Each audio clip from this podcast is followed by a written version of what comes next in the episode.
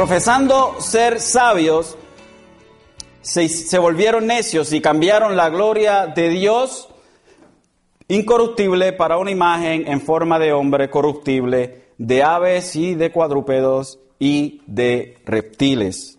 Me disculpan aquí, hermano, no puse esto a, a grabar.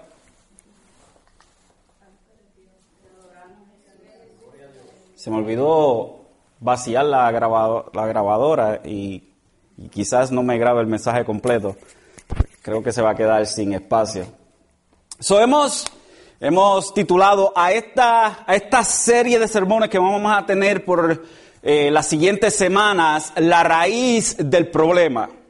La raíz del problema. Pablo, eh, creo que, que de una manera maravillosa, de una manera maravillosa, ha presentado el por qué el Evangelio es poder de Dios y fue lo que vimos la semana pasada, que el Evangelio es poder de Dios para el que cree. Y esto es porque en este Evangelio, o en otras palabras, en estas buenas noticias, que es lo que quiere decir el Evangelio, sobre el Hijo de Dios, Jesucristo, las cuales han sido dadas desde el principio, podemos ir desde Génesis en el, eh, en el protoevangelio, cuando, cuando Dios hace la promesa, cuando maldice a, la serpiente y le dice a la mujer que de su simiente vendrá un Salvador, desde Génesis Dios revela la justicia de sí mismo. Se revela la justicia de Dios, la cual es obtenida ni nada más ni nada menos que por fe. Esta justicia de Dios que es imputada a nosotros, no porque somos buenos, no porque la merecemos, sino por gracia en la fe en Dios. Pero Pablo no, no se detiene aquí, sino que ahora se toma los próximos capítulos para darnos la razón del por qué la justicia de Dios es revelada en el Evangelio.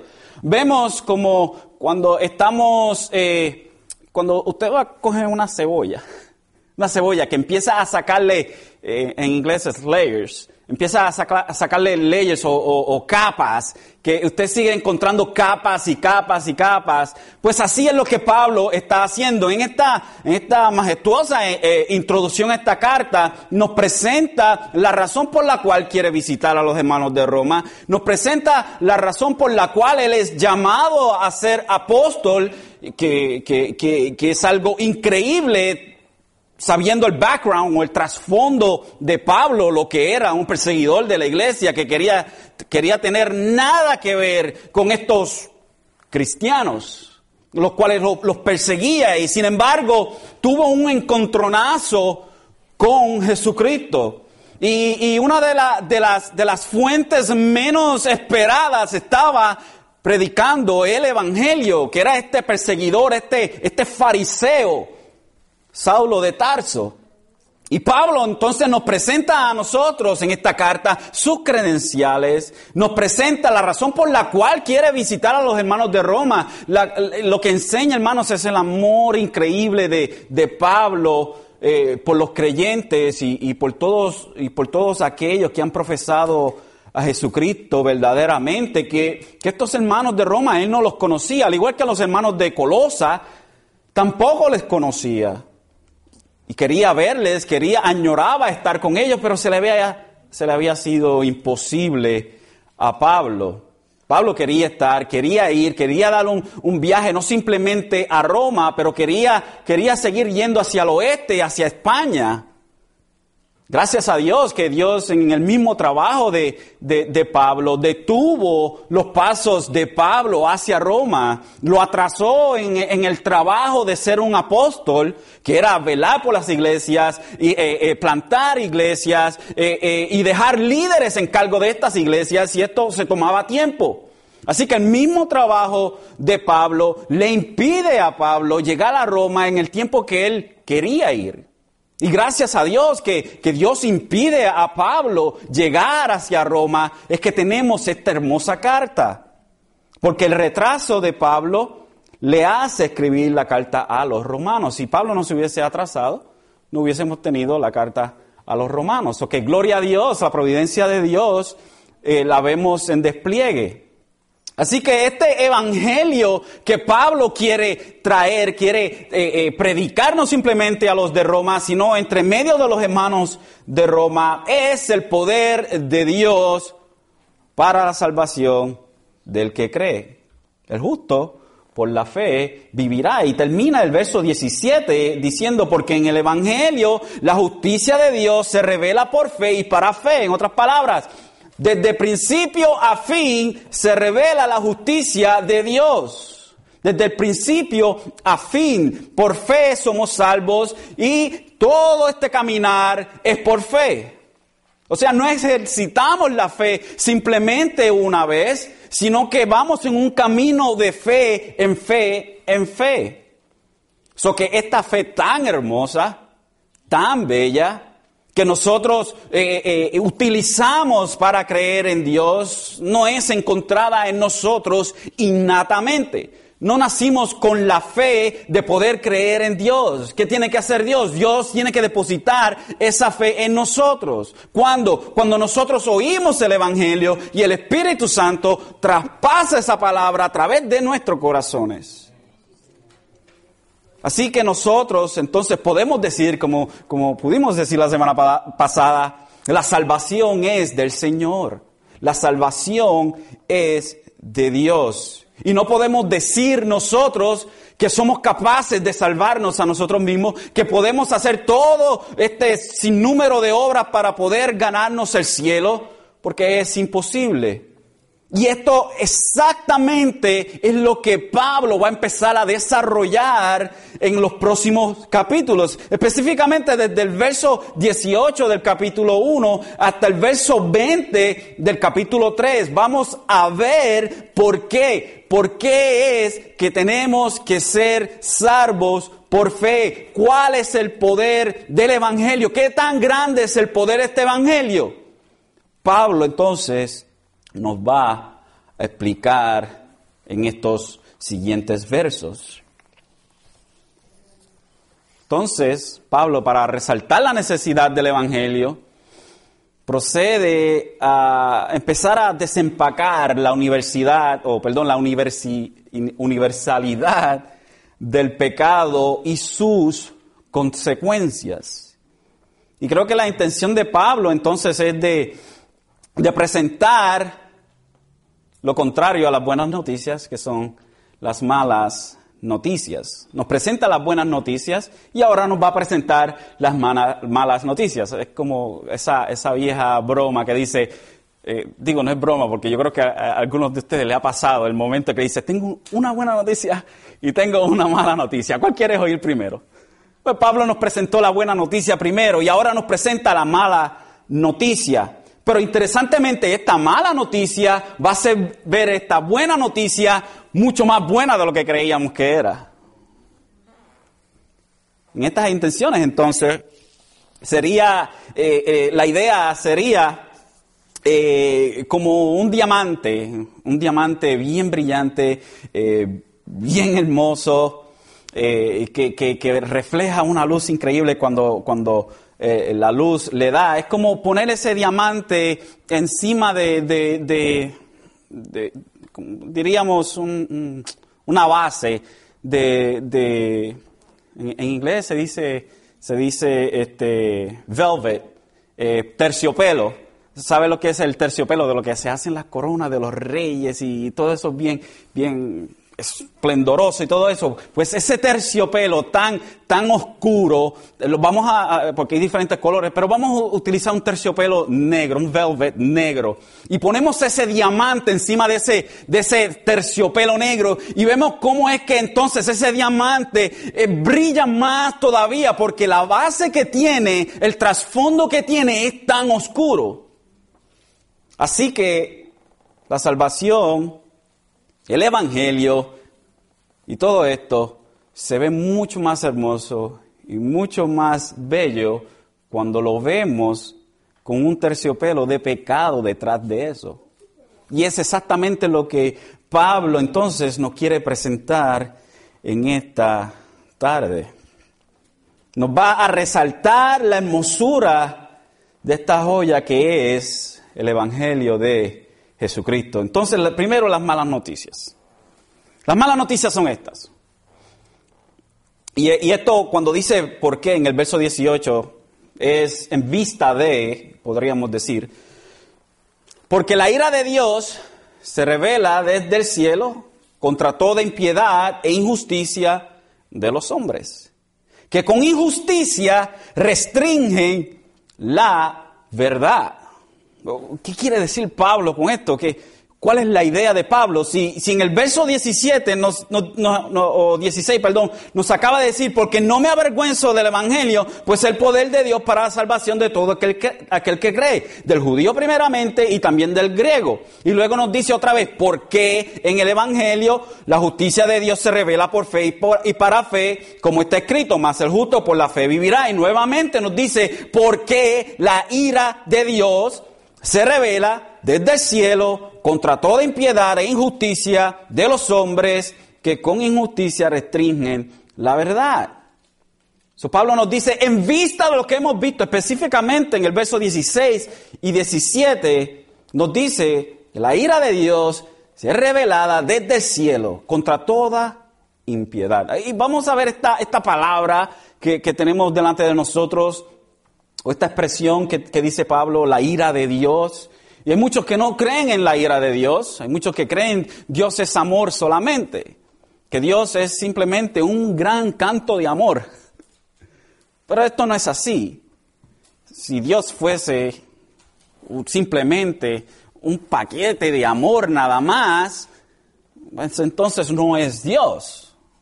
Dios es Dios por todos los atributos que, Él tiene, esos atributos comunicables, o sea, cuando hablamos de los atributos comunicables, son los atributos que nosotros también tenemos, nuestra habilidad de, pensar, nuestros, que tenemos sentimientos, y todo esto que sentimos amor, estos son, estos son eh, eh, atributos comunicables de Dios, pero hay atributos incomunicables de Dios que simplemente le pertenecen a Dios. Por ejemplo, Dios es omnisciente, Dios lo sabe todo. Dios es omnipotente, Dios es todopoderoso. Dios es omnipresente, o sea, está en todo lugar, en todo momento. Dios conoce el principio y conoce el futuro. Todas estas cosas la, justicia de Dios. Estos son eh, eh, eh, cosas que simplemente le pertenecen a Dios, atributos que simplemente le pertenecen a Dios. Pero uno de estos atributos comunicables es la ira. Y nosotros a veces sentimos ira o nos sentimos enojados cuando nos pasa algo. Pero la diferencia que tenemos entre nuestra ira y la ira que Dios siente es que nuestra ira es caprichosa, eh, nos enojamos por cualquier tontería, no tenemos un estándar de justicia que sea perfecto. Pero Dios tiene un estándar de justicia que es perfecto y es santo. Y uno de los atributos de Dios que la Biblia habla con más frecuencia es la santidad de Dios, que Dios es completamente santo. Y cuando hablamos de la santidad de Dios, hablamos de que Dios es totalmente separado del pecado. Que Dios no tiene nada que ver con el pecado. Que Dios en su, en su, en su, en su gran, maravillosa y, su, y lo que Él es en sí mismo, en su perfección, Dios odia el pecado. A.W. Pink escribió algo increíble en, en, su tratado de los atributos de Dios, los cuales estudiamos aquí un tiempo atrás hablando sobre la ira de Dios. Y oiga lo que dice A.W. Pink en esta, en esta ocasión sobre la ira de Dios. Dice, dice que la ira de Dios constituye una perfección divina tan importante como su fidelidad, poder o misericordia. Ha de ser así por cuanto en el carácter de Dios no hay defecto alguno, ni la más leve tacha. Sin embargo, habría, si carecería de ira, la indiferencia al pecado es una falta moral. Y el que no lo odia es un leproso moral. ¿Cómo podría él que es la suma de todas las excelencias, mirar con igual satisfacción la virtud y el vicio, la sabiduría y la locura. ¿Cómo podría, con, cómo podría ¿Cómo podría él, que se deleita solo en lo que es puro y amable, dejar de despreciar lo que es impuro y vil? La naturaleza misma de Dios, que hace del infierno una necesidad tan real, un requisito tan imperativo y eterno como lo es el cielo. En otras palabras, tan necesario es el infierno como es, lo es el infierno. No solamente no solamente no hay en Dios imperfección alguna, sino que no hay perfección que sea menos perfecta que otra.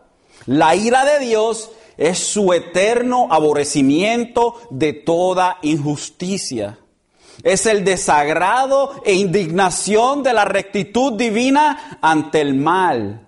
Es la santidad de Dios, pues, en acción contra el pecado es la causa motriz de la sentencia justa que pronuncia contra los que actúan mal. Dios se enoja contra el pecado porque es una rebelión contra su autoridad, un ultraje cometido contra su soberanía inviolable. Creo que no lo pude haber puesto más claro de, de como lo puso W. Pink. Dios la ira de Dios se revela en contra del pecado porque Dios es santo. E, es, como la palabra celo, el celo que tenía, que tenía Pablo, el celo que, tiene Dios. Es, es, una moneda de dos caras, una moneda de dos caras, es, es más o menos así. Es amar tanto y tanto algo que odiamos todo aquello que vaya en contra de eso que amamos. Es, es tan sencillo como eso. Es que amamos tanto que odiamos cualquier otra cosa que le haga daño a aquellos que amamos. Dios, como es santo, por ende, tiene que odiar el pecado. Tiene que revelar o poner en acción su ira en contra de aquello que va en contra de su perfección. Ese es Dios. Y cualquier persona que diga que Dios simplemente es amor, está cortando a Dios, está cortando un montón de Dios. Y entonces lo que tiene es un Dios así de chiquito. Porque Dios no es simplemente amor, Dios es justo, Dios es perfecto, Dios es santo y por ende, y por ende Dios entonces odia el pecado. So, esta ira de Dios, esta ira tan grave de Dios, la cual no es caprichosa como la ira de nosotros. No, no confundamos las dos cosas. Nosotros nos enojamos por cualquier tontería. Y queremos, oh, tú me hiciste esto. Mm. y queremos entonces tomar venganza en, en, contra de, todo el mundo. Cuando nosotros mismos somos igual o peor que esa persona que nos hizo mal a nosotros. So que no, nuestro estandarte verdaderamente está todo torcido. Pero el, el, estandarte de Dios es completamente perfecto. So que su ira es justificada. Entonces, esta ira tan perfecta se revela en contra, o se revela desde el cielo en contra de toda impiedad. Y, impiedad es, y podríamos decir que lo que Pablo está diciendo cuando dice impiedad, es, pecado eh, como una afrenta a la majestad de Dios. Y luego nos dice, e injusticia de los hombres, y, ahí podemos hablar la transgresión en contra de su orden. So, en impiedad vemos una, una, afrenta en contra de la persona de Dios, y en la injusticia la transgresión en contra de su ley. Esta ira de Dios es en contra de todo pecado que comete el hombre sin acepción todo pecado.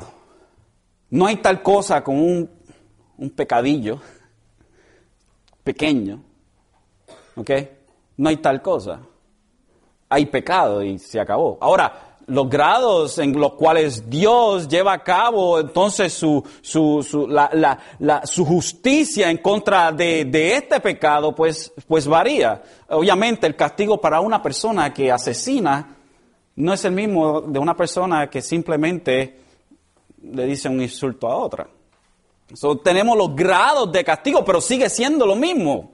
Es un pecado y es en contra de alguien que es perfecto. Cuando nosotros pecamos, no simplemente pecamos, hay, hay, gente que dice que los pecados de nosotros son privados, que eso, pues, yo peco y eso no tiene nada que ver con nadie. Mire, los pecados de nosotros siempre tocan a otras personas. Siempre. Cuando nosotros pecamos, pecamos contra otras personas. Pero imagínese entonces usted pecar contra una persona que es completamente perfecta. No simplemente que es perfecta, pero que ve las intenciones de su corazón. No simplemente que ve las intenciones de su corazón, pero que ve las intenciones que usted va a tener en su corazón. Imagínense. Y la justicia de esta persona, quien es Dios, es completamente perfecta. Y si Dios quiere mandar un rayo, mandar un, rayo y, y, en ese, en ese momento, Dios está en todo su derecho. Sin embargo, Dios no es caprichoso. Y Dios lleva a cabo su justicia perfectamente. La ira de Dios no corresponde a una explosión impulsiva de enojo dirigida a personas que no sean del grado de Dios. Es la respuesta ecuánime y determinada de un Dios justo en contra del pecado. Jeremías, Jeremías 25, 25, 15 al 16 dice, porque así ha dicho el Señor, Dios de Israel toma de mi mano esta copa del vino del furor y haz que beban de ella todas las naciones a las cuales yo te envío. Y beberán y se tambalearán y enloquecerán a causa de la espada que enviaré entre ellas. Juan 3, 36 dice, el que cree en el Hijo tiene vida eterna. Pero el que no obedece al Hijo no verá la vida, sino que la ira de Dios permanece sobre él. Y este verso es bien interesante, porque aquí Jesucristo está hablando, está hablando con, Nicodemo. Este es el, capítulo de Nicodemo, cómo es que se nace de nuevo. O cómo es que nosotros no podemos nacer de nuevo por nuestras propias fuerzas, en otro, en, otro sentido. So, aquí dice, el que cree en el Hijo, y el comentario de Juan sobre lo que acaba, se acaba de, de, suceder con Nicodemo, el que cree en el Hijo tiene vida eterna. That's great. Awesome. Pero el que no obedece al Hijo no verá la vida, sino que la ira de Dios permanece en él. Y estamos hablando de que la ira de Dios permanece en esa persona que no cree en Dios. No es que la ira de Dios va a empezar a caerle a esa persona, sino que la ira de Dios ya revelada en el mundo, en los pecadores, continúa en esa persona. So, cuando nosotros fuimos salvos, que es lo que dice Hechos capítulo 2, Él nos salvó de su ira. Usualmente decimos que Dios nos salvó, que Dios nos salvó a nosotros que el pago por nuestra salvación fue la muerte de su hijo y es, y es así, es, verdad. Pero hay gente que, que, llevan esto, llevan esto y lo tuercen a la idea de que Dios pagó lo que era debido, se lo pagó a Satanás quizás. Que, que, que, y por, eso es que vemos mucha gente que dice, el diablo te va a llevar. ¿Han oído esa expresión? Esa, esa, esa idea de que Jesucristo le paga a Satanás por nuestros pecados, la cual es una idea torpe, y disculpa que lo diga de esa manera, es una idea torpe que no tiene nada que ver con esto. El pago de nuestra culpa cayó sobre Jesucristo, pero ese pago fue a Dios el Padre. ¿Por qué? Porque en contra de Él es que ha pecado el ser humano, en contra de Dios, en contra de la perfección. So que la ira de Dios entonces se ha revelado sobre el hombre y se sigue revelando y se seguirá revelando por siempre. Cuando se acabe todo y que estemos nosotros juntamente con Dios, va a haber otro grupo de personas que van a estarle alejados de Dios por siempre. Y allí en ese lugar de tormento donde están, allí será el tormento por siempre. Y la ira de Dios caerá en esas personas por siempre, para siempre. No en un millón de años van a dejar de, sufrir. No en dos, dos millones de años, no en dos billones, tres, cuatro, cinco, para siempre. ¿Por qué? Porque pecar en contra de una persona que es perfecta, el castigo es infinito. El pecado en contra de Dios perfecto e infinito es un castigo infinito. So, la ira de Dios entonces es justificada. Entonces Efesios 5 6 dice que nadie os engañe con palabras vanas. Aquí Pablo hablando a la iglesia de Éfeso, pues por causa de estas cosas, la ira de Dios viene sobre los hijos de desobediencia. El que no cree en Dios, porque Dios demanda que todos se arrepientan. Eh, no es, si quieres, por favor, te puedes arrepentir. No, es una orden, es un imperativo. Dios demanda a que todos se arrepientan. Por ende, aquel que no se arrepiente es desobedece, está en desobediencia. Por ende, entonces, la ira de Dios está sobre esa persona.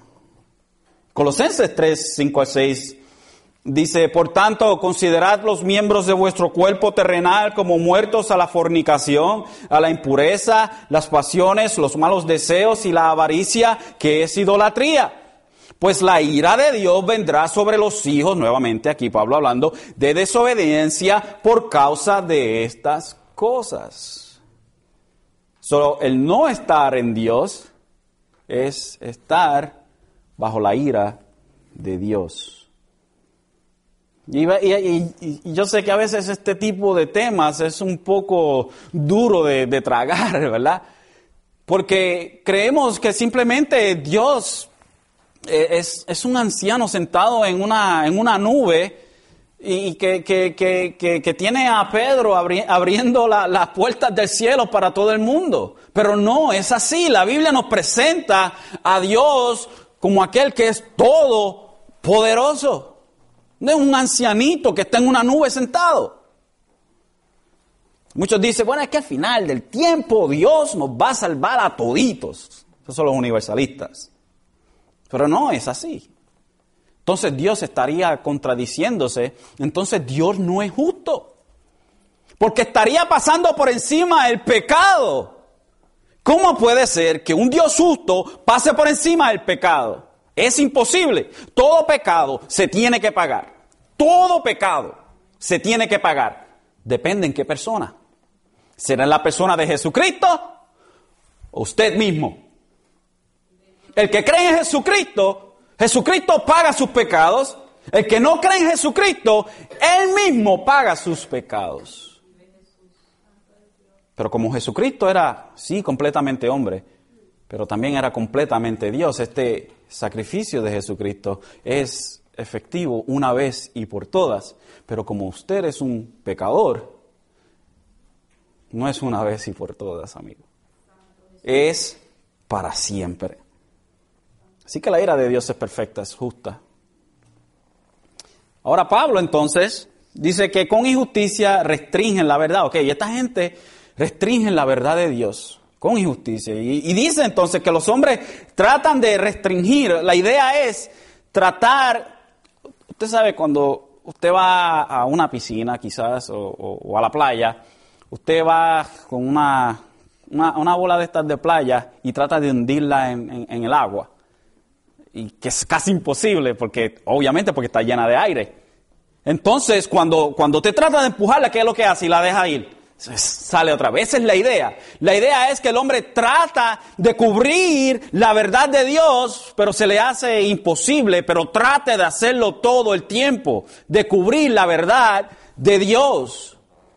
Pero no puede. La verdad no se puede cubrir. Y esta verdad de la que habla Pablo no es, no es el Evangelio como tal, sino que esta verdad revelada a todo hombre es a la que Pablo se refiere en los siguientes versos, en estos versos que tenemos delante de nosotros.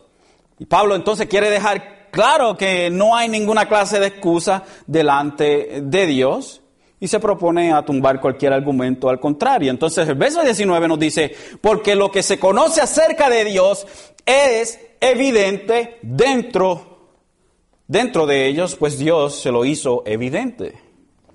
Dios le reveló a los hombres la verdad en sus conciencias, dentro de sí mismos. Luego el verso 20 nos dice, porque desde la creación del mundo sus atributos invisibles, su eterno poder y divinidad se han visto con toda claridad, siendo entendidos por medio de lo creado, de manera que no tienen excusa. El salmista no lo pudo haber dicho de mejor manera. Vayamos al Salmo 19. El Salmo 19. Y este salmo lo estudiamos algunos meses atrás, cuando estábamos dando este, este viaje a través de los salmos. Hermoso salmo.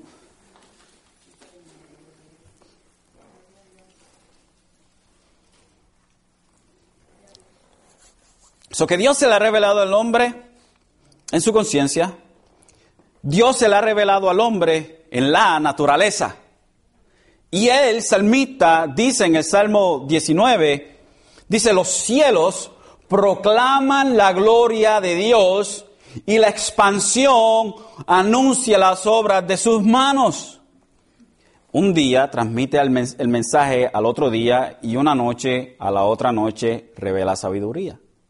No hay mensaje, no hay palabras, no se oye su voz, mas por toda la tierra salió su voz y hasta los confines del mundo sus palabras, en ellos puso una tienda para el sol.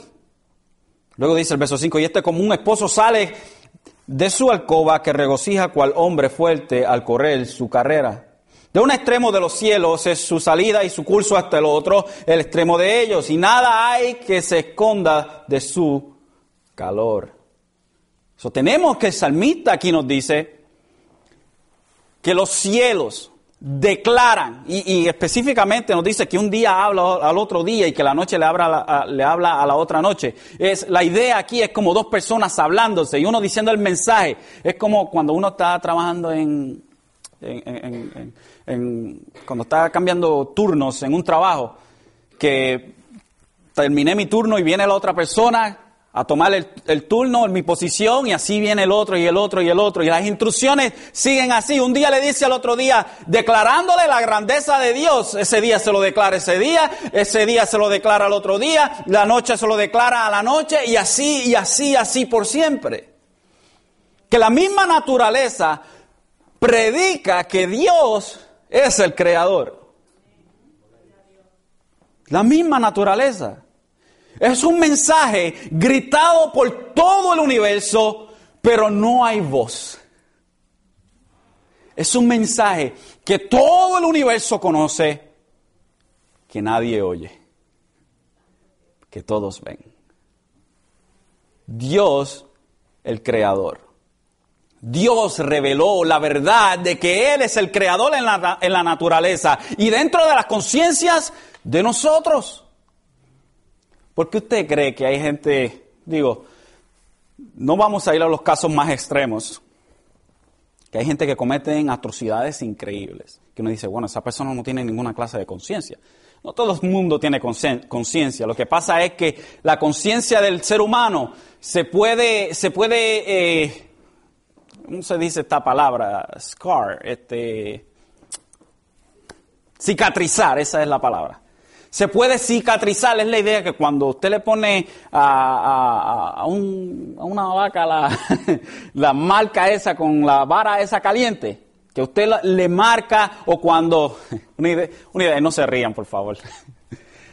Usted sabe cuando, cuando Rambo lo hieren y coge un, cuchillo caliente y se lo pone en la, en la herida y de momento ya deja de sangrar y todo y, deja, y el hombre está bien, está 100% nuevamente. Eso sucede en las películas nada más, pero esa es la idea.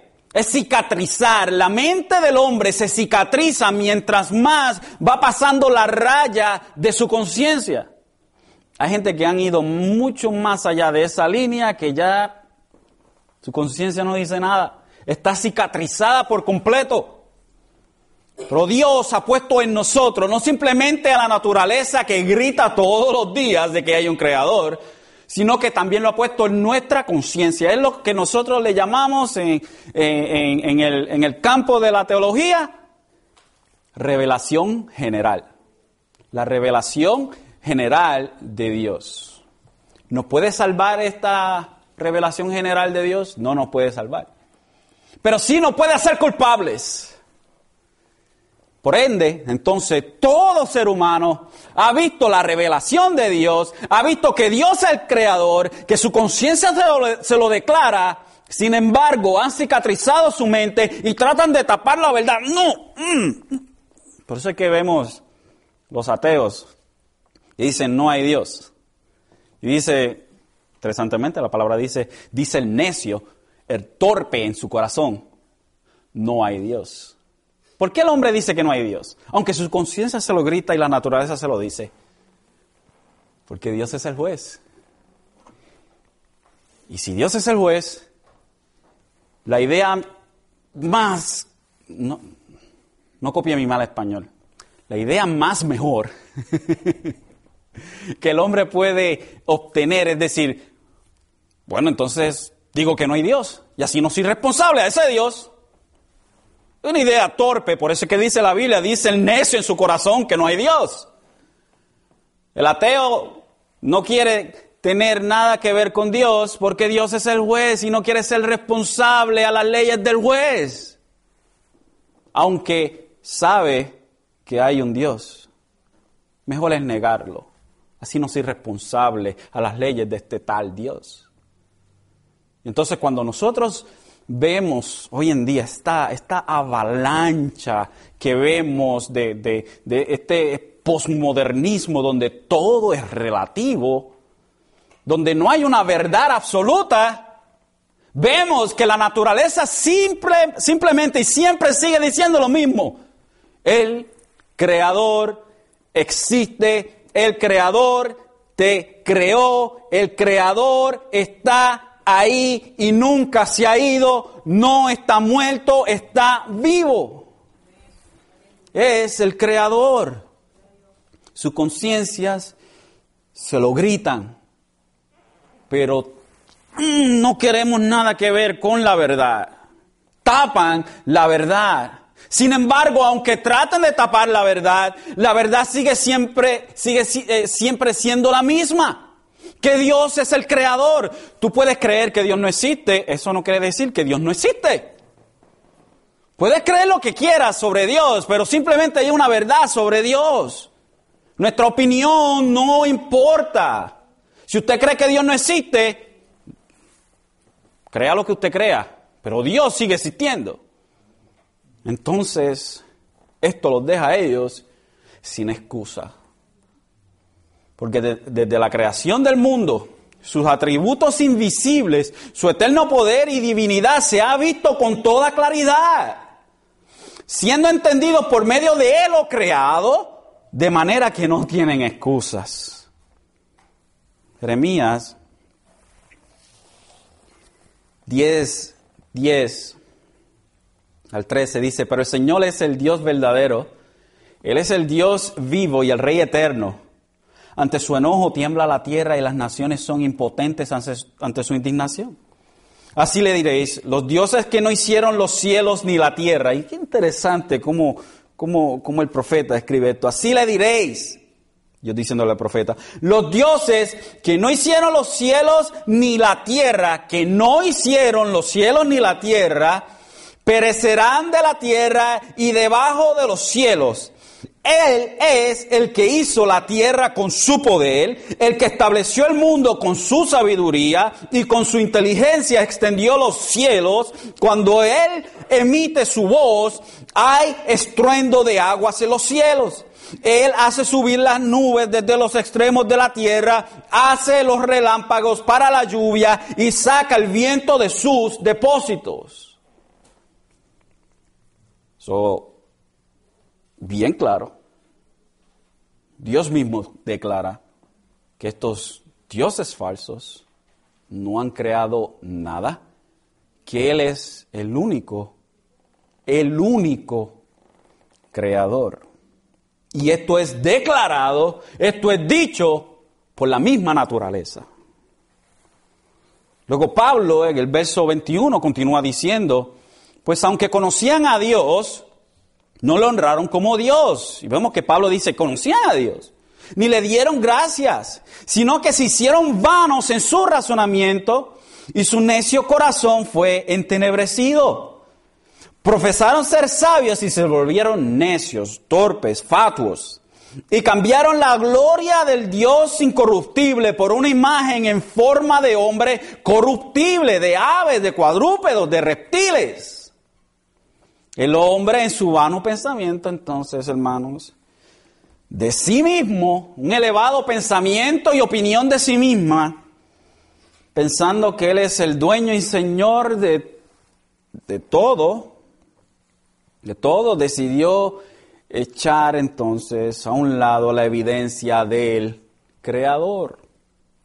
Llegaron al punto entonces de intercambiar al Dios real por dioses falsos creados en sus propias mentes, hechos a sus imágenes y semejanzas. El hombre ha creado de sí mismo un Dios. Otros llegan a los más bajos todavía y crean imágenes de animales para adorarles en su fatua y torpe búsqueda de otro Dios. Con esto voy a terminar. Isaías 40. y Dios presenta, Dios presenta aquí la idea de esta, esta idea torpe de las imágenes que el hombre se hace Isaías 40, 18 al 26.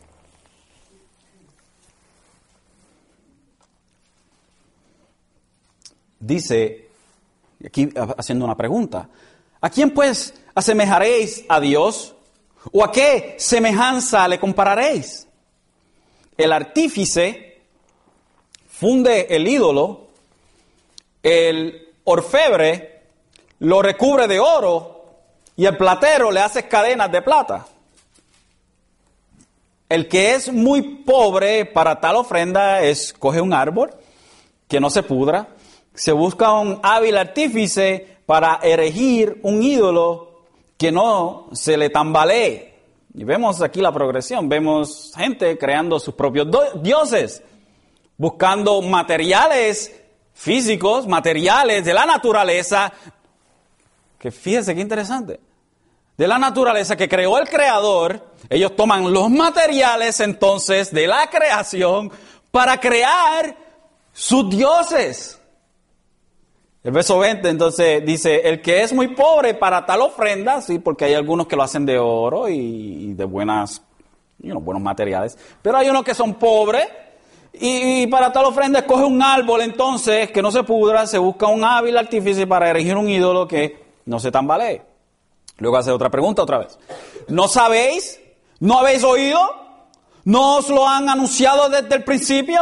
¿No lo habéis entendido desde la función de la tierra?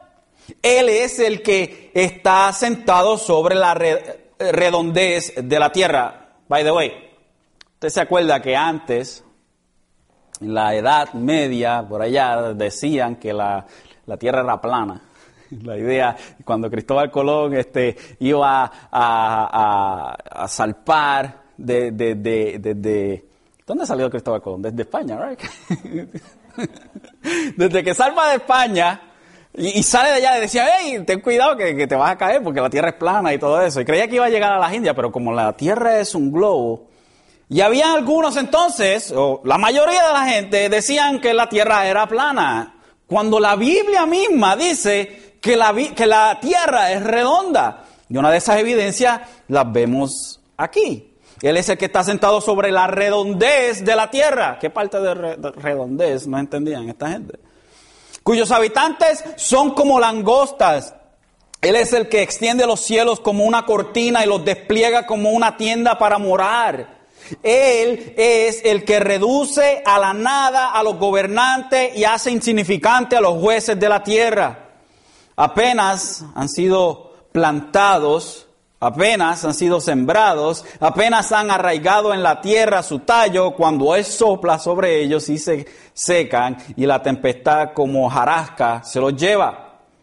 Otra pregunta entonces. ¿A quién pues me haré semejante para que yo sea igual? Dice el santo. Alzad la voz, o oh vuestros ojos, y ved quién ha creado estos astros el que hace salir en orden su ejército y a todos llama por su nombre, por la grandeza de su fuerza y la fortaleza de su poder, no falta ni uno. So, la conclusión entonces. ¿Cuál es la, la más lógica conclusión cuando vemos la torpeza de la humanidad? Que la humanidad intercambió lo que es perfecto, lo que es hermoso, lo que es evidente, por lo que es creado, por lo que no hace nada, por lo que no le puede salvar. ¿Qué casa todo esto? El pecado. Por eso es que Dios odia el pecado. El pecado tuerce todo, mancha todo. Entonces tenemos una sociedad que dice que no cree en Dios. Los ateos dicen que no creen en Dios y interesantemente cuando llega al final de sus días están llamando a un, a un cura o a un pastor. I thought you didn't believe in God. Interesting. Pero cuando entonces nosotros vemos que la sociedad insiste en hacerse imágenes de las cosas creadas, ¿No sería mejor adorar al Creador en vez de las cosas creadas? Digo yo, es mi opinión. Y la opinión de Pablo. Y la opinión de todo creyente. ¿No sería mejor adorar al Creador, que es obvio, que adorar lo que es creado? Nos inventamos dioses de oro, de plata, de cera, lo que sea, de madera cuando ya tenemos a un Dios. Y el hombre entonces insiste en tapar la verdad de lo revelado para entonces encenderse en sus propias lujurias, en sus propios caminos. Mi camino es el mejor camino. ¿Y sabe qué? Permítame decirle esto, que hacemos dioses de nosotros mismos. El Dios más grande que tiene el ser humano es sí mismo. Es decir, usted me ha oído otras veces decir esto, mí mismo, te adoro. te amo tanto, mí mismo. Hermanos, la ira de Dios se revela en contra del pecado, en contra del pecador. Dios ha revelado su verdad, por ende entonces el hombre no tiene ninguna clase de excusa. Dios es el creador. Por más que la gente trate, la sociedad trate, los gobiernos traten de tapar la realidad, Dios sigue siendo Dios. Y esto es un hecho bien grande que nosotros jamás podemos cambiar por más que tratemos. Por eso entonces cuando vemos que Pablo nos habla de la justicia de Dios imputada a nosotros, no porque somos muy buenos que digamos, sin embargo, más adelante Pablo nos dice a nosotros que somos de lo peor. Cuando vemos entonces esta hermosura que Dios ha hecho por pecadores como nosotros, entonces decimos gracias Padre de los cielos, porque tú nos salvaste a nosotros por gracia y no porque llevaste a cabo la justicia, porque si Dios llega a haber llevado a cabo la justicia, entonces nos daba lo que nos merecíamos nosotros, tormento eterno. pero Dios en su gracia nos salvó a nosotros. Ahora, cuando nosotros vemos esto, entonces, quiero darle una, una, pequeña, una pequeña eh, eh, eh, tarjeta para que usted pueda tener con usted. Esta tarjeta va a ser, cuando usted vaya a vaya a hacer trabajo de evangelismo, por favor, no le diga a la gente simplemente, Dios es bueno, Dios es bueno y Dios es amor. Y Dios quiere arreglar todo en tu vida. Hermanos, el Evangelio y las buenas noticias son más dulces cuando usted le presenta a la persona la condición precaria en la que se encuentra. Porque si usted no le dice que Dios está en ira en contra de ellos, entonces, ¿de qué se van a arrepentir? Así que hermanos, cuando nosotros vayamos a hacer el, eh, eh, eh, evangelismo o trabajo personal, presentémosle todo, todo, todo. No ocultemos, hermanos, para hacer a Dios más... aquí Dios se ve como un poco duro. No, no, no. Presentémosles al pecador de lo que Dios le puede salvar. Presentémosle ¿De qué Dios le va a salvar? Si yo soy una buena persona, no, la Biblia dice que tú no eres buena persona. La Biblia dice que tú eres de lo peor. Al igual que yo. No, no, no, yo soy bueno. No, no, no eres bueno. Al igual que yo pensaba que yo era bueno también, pero era de lo peor. Desde que nací.